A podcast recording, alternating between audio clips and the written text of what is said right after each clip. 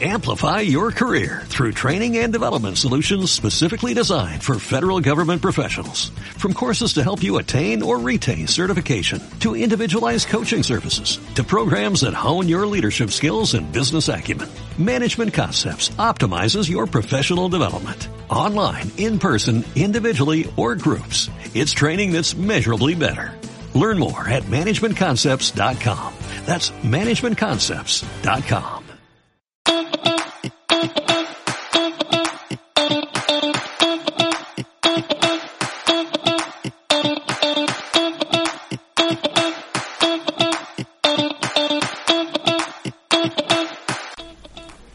Bienvenidos a una nueva edición del podcast de Economicast. El programa de hoy se va a centrar en la explicación de la innovación del mercado, en el que vamos a tratar en qué consiste y sus características. Y va a ser dividido en tres partes. Primero comenzaremos con el análisis de mercado, luego el proyecto de la empresa y por último la innovación empresarial. Comenzamos. Bueno, vamos a empezar a hablar el podcast de la mejor manera posible. Ha venido el famoso periodista Isaac Huerta a explicar el análisis de mercado y para qué sirve. ¿Qué nos cuentas? Bueno, y ahora vamos a hablar qué es el análisis de mercado y para qué sirve. El análisis de mercado es un estudio en el que se analiza el mercado y las condiciones de mercado que se puedan dar en cada momento y que utilicen las empresas.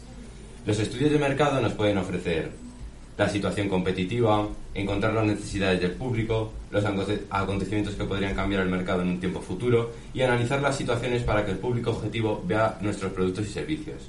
Y ahora os voy a dejar con Gustavo, que va a hablar del por qué y cuándo se realiza un análisis de mercado. Ahora como segundo punto tenemos el por qué y cuándo se debe realizar el análisis de mercado. Para empezar debemos saber que hay varias situaciones para un análisis de mercado. Eh, la primera de todas es la entrada de mercado, que consiste en antes de poner en marcha una idea de negocio los creadores deben llevar a cabo un análisis de mercado. De esta manera aumentarán sus posibilidades de crear un producto con objetivo de llegar al éxito. Como segunda situación encontramos el lanzamiento del producto, que esto es que a la hora de ampliar su oferta, las empresas pueden evaluar en qué medida eh, la introducción de un nuevo producto en el mercado es prometedora gracias a un análisis de mercado. Y ya como última situación, y a mi parecer la más sencilla, es el, el rediseño del producto, que se basa en que una empresa desea cambiar un producto existente y se puede realizar un análisis de mercado. Y ahora pasamos al tercer punto explicado por Iker. Bueno, luego tenemos eh, los tipos de análisis de mercado en la cual podemos encontrar cuatro grandes tipos. El cualitativo, en la cual analiza y estudia el mercado a través de variables, en la cual se tiene en cuenta aspectos como los sentimientos de un cliente al comprar un producto. También los grupos juegan un papel importante en este tipo de estudio.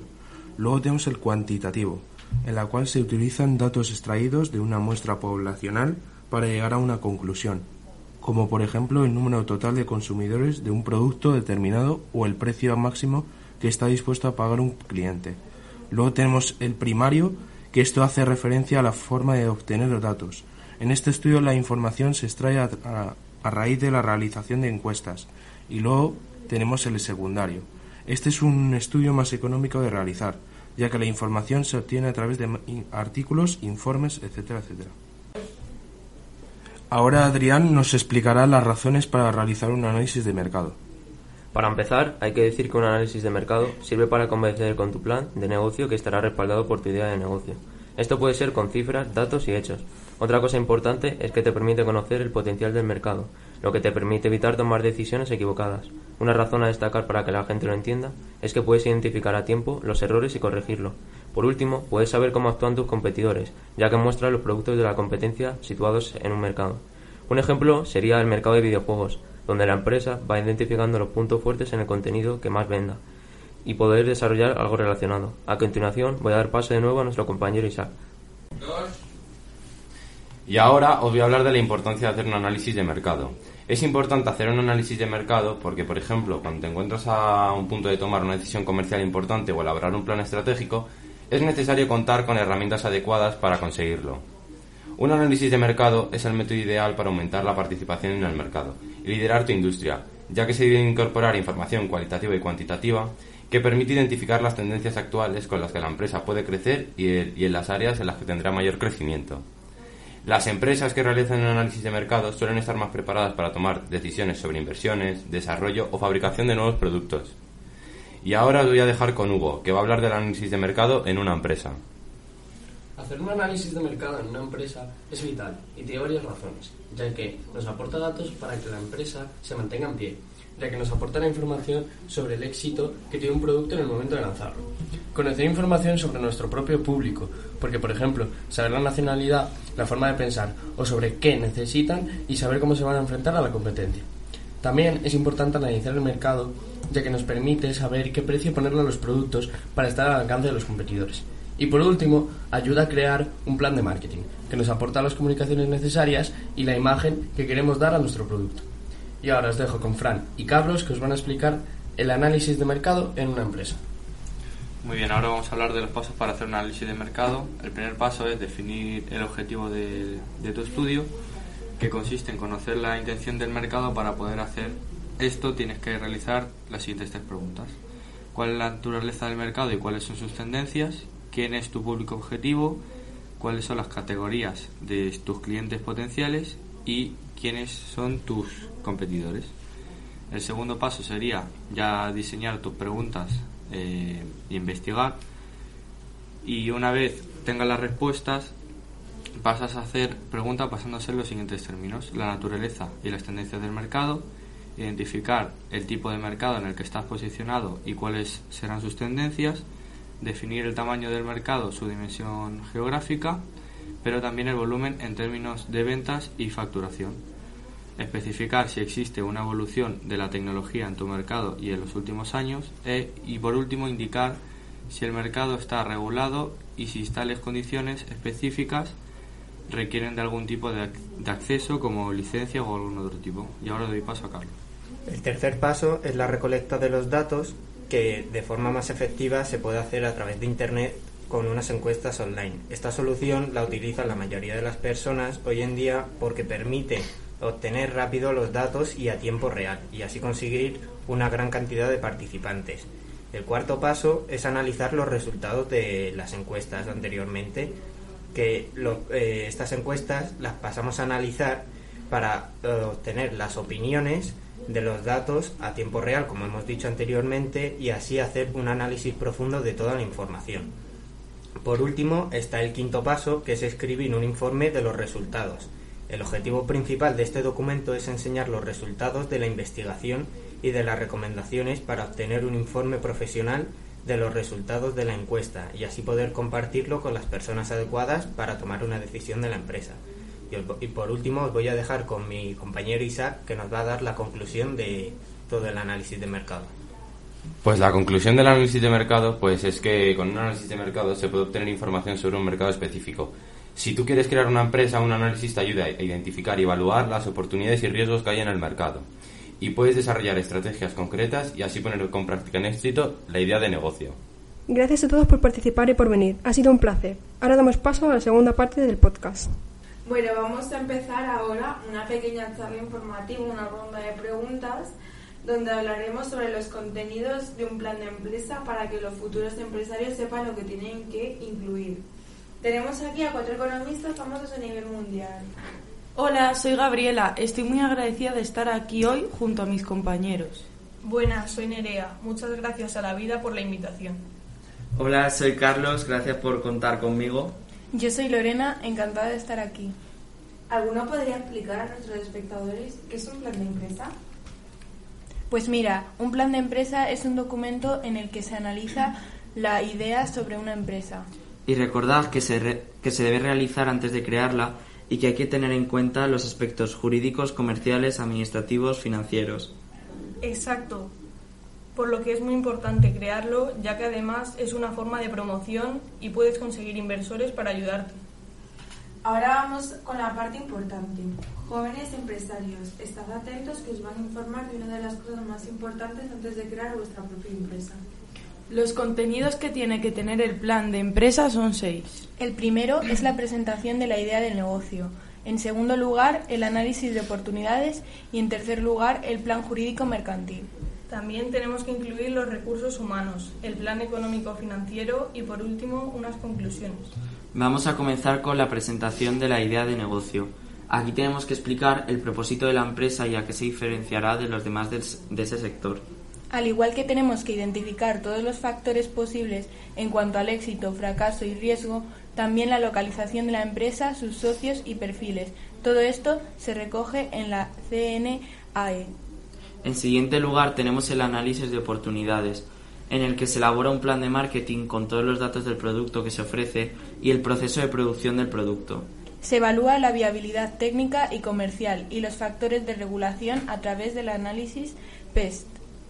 En cuanto al plan jurídico mercantil, tenemos que presentar y conocer los aspectos legales que puedan afectar y, y, buscar la forma jurídica adecuada. Debemos incluir los recursos humanos donde se determinan el número de la plantilla de trabajadores, incluyendo a los socios. Hay que describir cada puesto y su perfil personal, además de los contratos a cada persona. Se hace el organigrama de la empresa, que permite entender rápidamente la estructura jerárquica y funcional de una organización. El siguiente contenido es crear un plan económico financiero para estudiar la viabilidad de la empresa a nivel económico y financiero. Dependiendo de los datos previstos, los datos que se tienen en cuenta son el balance inicial y el balance de situación. También hay que tener en cuenta pérdidas y ganancias y el presupuesto de tesorería que recoge las previsiones de entradas y salidas de dinero a corto y medio plazo. Por último, tenemos las conclusiones del plan, que es el resultado de los análisis realizados anteriormente, en el que tenemos que incluir los análisis y presentarlo a los inversores para conseguir financiación. Muchas gracias a todos por sacar un hueco en vuestra apretada agenda y venir a ayudar a las futuras generaciones con sus propósitos. Hola a todos. A continuación vamos a hablar de la idea de negocio, el proyecto de empresa. Hoy nuestras compañeras se centrarán en responder las dudas de los oyentes y salir a la calle a hablar de este tema. Doy paso a nuestras compañeras expertas en el tema. Para ello, hemos hecho una encuesta en nuestras redes sociales para resolver vuestras preguntas. María pregunta, no sé qué perfil se ajusta a mi empresa siendo esta una de psicólogos, logopedas y pedagogos. Yo creo que lo que se adecuaría a este tipo de empresas es gente que su mayor cualidad sea la paciencia, la gestión de emociones y que comprenda todas las cualidades de los tres tipos de especialistas sobre los que se va a comprender tu empresa. Yo hoy estoy en desacuerdo contigo. Yo escogería personas que estén especializadas en los distintos ámbitos para así conseguir una mayor productividad. Además, deberían tener mucha empatía, ser comprensibles y ser cariñosos. Vale, Pepe Reina 81 os pregunta la siguiente cuestión. Quiero empezar un nuevo negocio. ¿Qué me aconsejarías para obtener los mayores beneficios? Pues desde la perspectiva económica, mi consejo es que hagas un negocio fuera de lo común, algo que sea pues muy innovador. Bueno, Sofía, es cierto que lo novedoso puede atraer a los consumidores, pero también asustarlos. Por eso lo mejor sería que a través del estudio analices tú, Pepe Reina, si el negocio puede llegar a ser rentable o no. Carlos Martín tiene otra pregunta, que dice así, he abierto una empresa hace poco y quiero tratar unos objetivos generales, pero no sé exactamente cómo empezar. ¿Qué consejos podríais darme? Debes tener una perspectiva de procesos, tener en cuenta los recursos o capacidades de tu empresa, ya que son limitados. Además, debes de tener en cuenta las posesiones del mercado para poder reaccionar ante él. Esto lo puedes establecer a través de un plan en el que fijas unas metas para cumplir teniendo en cuenta los cursos o capacidades con los que cuentas. Bueno, muchas gracias Elisa y Sofía por responder a las preguntas de nuestros seguidores. Y a vosotros, los que nos estáis escuchando, esperemos que también os hayan resuelto vuestras dudas o incluso hayáis aprendido algo nuevo. Tras las diferentes perspectivas del emprendedor a la hora de crear una empresa, también hay que analizar las ventajas y los inconvenientes de las diferentes ideas del negocio que puede realizar. En este caso vamos a debatir entre la venta online tradicional y la mixta. Para resolver este debate tenemos con nosotras a dos chicas que se han ofrecido a ayudarnos. Una de ellas defiende la venta tradicional mientras que la otra prefiere la venta online. Hay que tener en cuenta que la venta online consiste en ofrecer productos y servicios mediante un sitio web y los clientes puedan conocer en qué consiste y cuáles son sus ventajas y sus productos de la página web. Y por otro lado, la venta tradicional es la que se realiza en tiendas de barrio. Se caracteriza por tres elementos, por tener mostrador, vendedor y almacén. Y para ello Sonia nos va a explicar las grandes ventajas de este tipo de venta. Hola, es un placer poder estar aquí y así dar a conocer desde un punto de vista de un cliente las ventajas de la venta tradicional. Yo prefiero comprar en las tiendas físicas porque la calidad de las relaciones humanas y el asesoramiento es mayor. Además, pueden tocar y probar los productos y ver si se adecúan con lo que tú estabas buscando. Al igual que si tú quieres un producto, lo adquieres de inmediato. A las empresas les beneficia en que invierten menos en publicidad y además no generan tantos costes. No veo ventajas en este tipo de venta porque si te paras a pensarle el horario de trabajo es mucho más limitado porque no están activas las 24 horas. Además, los gastos que tiene esta empresa son gastos fijos, ya que tienen que pagar alquiler, obras, etcétera. Y otra cosa que no me agrada es que la mayoría de sus comercios no permiten pago con tarjeta a no ser que haya un mínimo de consumo. Por último, más en lo personal, no me gusta que haya tantas aglomeraciones de gente. Yo sigo pensando mi opinión y siempre voy a preferir la venta tradicional, ya que además de todo lo que, ha- lo que he dicho antes, no se pagan gastos de envío y puedes realizar el pago en efectivo si se desea. Habiendo hablado y conocido sobre las ventajas e inconvenientes de esta venta tradicional, de- demos pie a hacer lo mismo con la venta online. Como ya he dicho antes, no me gusta la venta tradicional y prefiero comprar online. Hay mayor disponibilidad en cualquier momento de los productos. Además, puedo realizar mi compra a cualquier hora del día y desde mi casa. No tengo que hacer grandes colas. Para la empresa supone un aumento de visibilidad ya que abre nuevas fronteras para el negocio y ayuda a la fidelización de los clientes. A este tipo de venta le encuentro bastantes inconvenientes, ya que, por ejemplo, si se cae la página, la empresa deja de vender. Además, si no puedes tocar y probar el producto, ¿cómo vas a saber si lo quieres? Requiere tener una empresa de transporte y muchas veces hay problemas con los envíos. Sí es cierto que es un avance en el ámbito comercial, pero creo que deberían perfe- perfeccionar ciertas características. También hay que tener en cuenta y no olvidarnos de que existe la venta mixta en la que consigues atraer a más clientes debido a que pueden comprar a través de Internet y físicamente. Y tu empresa va a crear más valor porque dará empleo a muchas más personas. Sí que es cierto que la empresa tendrá el doble de gastos, pero también doble de ganancias y además todos los inconvenientes nombrados anteriormente se van a juntar. Ha sido un placer escuchar vuestras opiniones y así conocer las ventajas e inconvenientes de, la- de los distintos tipos de venta y tener un mayor conocimiento sobre ellas para elegir correctamente cómo queremos los productos. Y ahora llegamos a la última parte del podcast, que es la innovación empresarial. La innovación empresarial es cuando las empresas saben que innovando pueden obtener una ventaja competitiva, es decir, diferenciación frente a los competidores, lo que les permitirá ganar clientes y cuota de mercado, ya que las ventas son uno de los indicadores básicos del producto. Estrategia, organización es relevante. Gracias, Carlos. Una vez presentado el tema principal, damos paso a nuestros expertos. Primero tendremos que hablar de lo que es la innovación empresarial, ya que mucha gente no sabrá lo que es. Buenos días. Vamos a hablar del concepto básico de la innovación empresarial. Digamos que es la mejora que hacen las empresas en lo relacionado a las operaciones comerciales. ¿Solo las operaciones comerciales? No, también la innovación empresarial tiene relación con el cambio de modelos comerciales, procesos, organizaciones, productos o marketing para aumentar la eficiencia empresarial y obtener una mejor posición en el mercado. Perfecto. Ahora me queda más claro. Seguro que a los oyentes les ha quedado más claro también.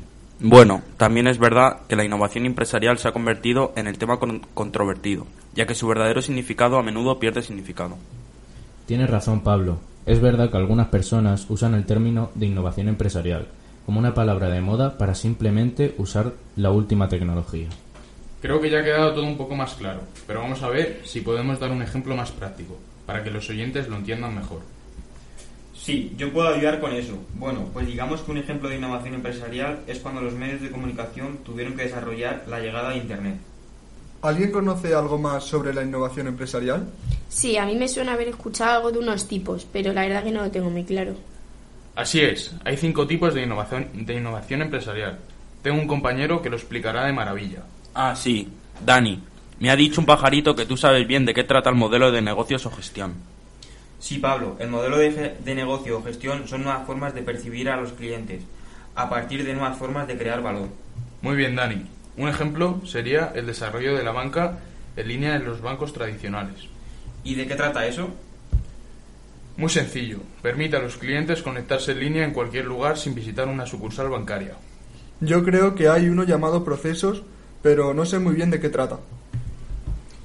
Yo, yo sé de qué trata y os lo puedo explicar. Procesos es implementar nuevos procesos de fabricación, logística o distribución. Entonces, Inditex sería un ejemplo. Sí, es un ejemplo, ya que ha innovado en su proceso de fabricación y actualiza su gama cada dos semanas sin costes de inventario ni almacenaje. Otro tipo de innovación también es el mercado. ¿Y cómo lo sabes? ¿En qué consiste? Aitana, si te explico cómo lo sé, nunca lo entenderás. Se trata de que implementen nuevos métodos de marketing, incluid- incluidas las principales mejoras en productos o envases, distribución y promoción del diseño estético. ¿Lo has entendido, Aitana? Por supuesto. A ver, dinos un ejemplo. Un ejemplo sería la innovación del mercado. ¿Y cuáles quedan? Hombre, Lucas, pues tú mismo has dicho que son cinco tipos y llevamos tres, por lo que quedan dos. Ya lo sé, Yago. ¿Y cuál es el siguiente? El siguiente es producto o servicio. Es verdad, Dani, ya me acuerdo. Este consiste en introducir productos o servicios nuevos al mercado. Justo, y un ejemplo sería la producción de cápsulas de, ca- de café Nespresso por parte de la empresa suiza Nestlé. Muy bien, chicos, ya solo nos queda el último, que es la organización. ¿Y sabrías explicarnos de qué trata? Sí, pero prefiero que nos lo explique Pablo, que, se ta- que él también lo sabe. Pues es muy sencillo. Consiste en, en introducir nuevos métodos organizativos en la empresa. Muy bien, Pablo. Ya sabía yo que lo tenías claro. A mí no me ha quedado muy claro. ¿Me puedes poner un ejemplo? Por supuesto, Javi, un ejemplo muy claro es una agencia de contratación corporativa que subcontrata la gestión de RRHH para eliminar costes. Bueno, chicos, sé que existen los conceptos de investigación, desarrollo e innovación, pero no sé muy bien de qué se tratan. ¿Alguien me los podría explicar? Pues claro, Aitana. Implica implementar una estrategia para descubrir algo.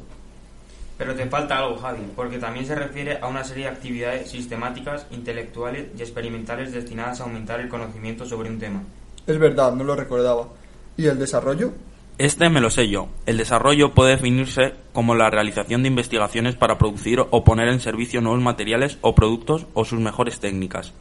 Y por último, cuando se investiga y se pone en práctica, en práctica, el resultado final es la innovación. ¿Alguien sabe qué nos permite? Claro, muy fácil. Nos permite descubrir nuevos productos y materiales o mejoras tecnológicas de los ya existentes. Muchas gracias, chicos. Todo me ha quedado muy claro. Oye, pero que también hay factores de riesgo en la innovación empresarial. No todo va a ir bien. Es verdad, ya se nos había pasado comentarlos. Que yo sepa, solo hay tres tipos de riesgo. Sí, pero ¿sabéis de qué va cada uno? Yo sabría explicar el riesgo comercial. Este es el riesgo de una empresa porque no sabe que la aceptación de los cambios será aceptada entre los consumidores. Ahora que lo recuerdo, también estaba el riesgo tecnológico. ¿Y sabes de qué trata Itana? Sí, el riesgo tecnológico es cuando las empresas se arriesgan an- animando a los empleados a reembolsarse y adquirir los conocimientos necesarios para adaptarse a los cambios en el proceso productivo.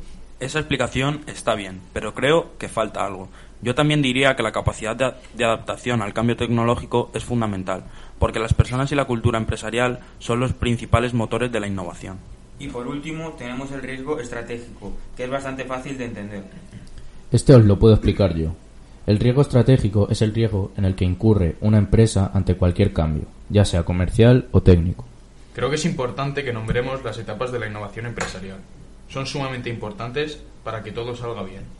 Así es, son siete puntos fundamentales, para que todo vaya bien. Estar en constante alerta con la competencia. Es la primera etapa, si no me equivoco. Correcto, es la primera etapa y consiste en estudiar quiénes son nuestros competidores y cómo trabajan. Esto es muy necesario para poder iniciar con garantías cualquier nuevo proyecto. Esta fase es fundamental. Estudiar el mercado donde se va a trabajar es muy importante, ya que eso determinará los resultados de la empresa. Perfecto, ya solo ya tenemos una, solo faltan seis. Yo puedo decir la siguiente. Tengo alguna idea, pero necesitaré ayuda. Me suena que era algo así como fijar decisiones, si no me equivoco. Correcto, así es, compañero.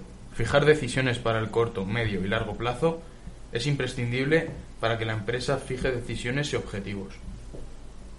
Claro, que sin una buena planificación la empresa no va a ningún lado. Se me vienen todas las ideas a la cabeza. Recuerdo que la tercera etapa era realizar un examen in-out de la empresa. Digamos que a la hora de innovar es necesario descubrir qué desean nuestros clientes. Eso es lo que dijimos de que es imprescindible estudiar el mercado para saber dónde están tus nichos de mercado. La cuarta etapa que encontramos es la de fomentar la creatividad para innovar. Esta es fundamental ya que en una empresa es muy importante generar ideas y plasmar en nuevos productos. En la quinta etapa tenemos que conocer la historia pasada para que nos ayude en el futuro. En la siguiente etapa es que sin cooperación no es posible la innovación, ya que cooperar es necesario para sumar fuerzas y así aumentar los resultados. Es muy importante incluir a todos los trabajadores de la empresa, ya que la cooperación ayuda a las empresas a crecer, mejorar sus procesos y sus productos. La última etapa que encontramos es muy importante ya que es la que diseña la idea. Esta busca conquistar la mente del, del consumidor y despertar sensaciones que sean cruciales para que elijan tu marca. Bueno chicos, una cosa que no estamos nombrando y es muy importante, nunca mejor dicho, es la importancia de la innovación empresarial. Yo de este tema la verdad que no sé mucho, solo sé que la innovación ofrece a las empresas cuatro beneficios. Ya cuáles son mejor, os dejo nombrarlos a vosotros. Bueno, pues esto es fácil. Uno de ellos es adelantarse a una posible interrupción. ¿Y de qué trata eso? Esta trata de algo que hemos nombrado muchas veces ya. Consiste en hacer una evaluación del mercado para buscar posibles cambios. Y lo que harán las empresas es usar esta información para realizar cambios estratégicos. Estos cambios pueden incluir productos y servicios, o simplemente mejorar los ya creados. También podemos encontrar mayor eficiencia. Exacto. Esta consiste en hacer que los procesos sean más baratos, rápidos y más sostenibles. Por ello, los cambios que se realizan son para ahorrar tiempo. Bueno chicos, ya solamente faltan dos y yo puedo decir una más, que es la atracción y retención del talento, que esta es especialmente demandada por la generación Z o los millennials, ya que ellos quieren trabajar en empresas grandes que tengan objetivos brillantes. Bueno, y por último queda la de la perfección de la marca, ¿no? Así es, Dani. Esta es la más fácil de todas, ya que es saber que los consumidores prefieren comprar a empresas que perciben como innovadoras y socialmente conscientes. Bueno, chatos, hasta aquí el programa de hoy. Hasta pronto, nos vemos en el siguiente episodio. No os olvidéis suscribiros Y manita arriba. y activar la campanita.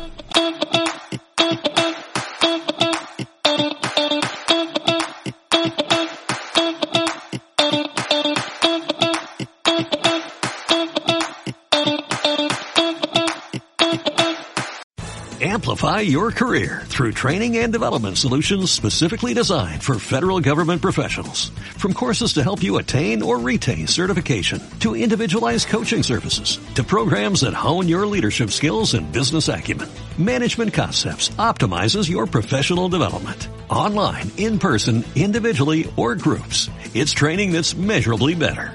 Learn more at managementconcepts.com. That's managementconcepts.com.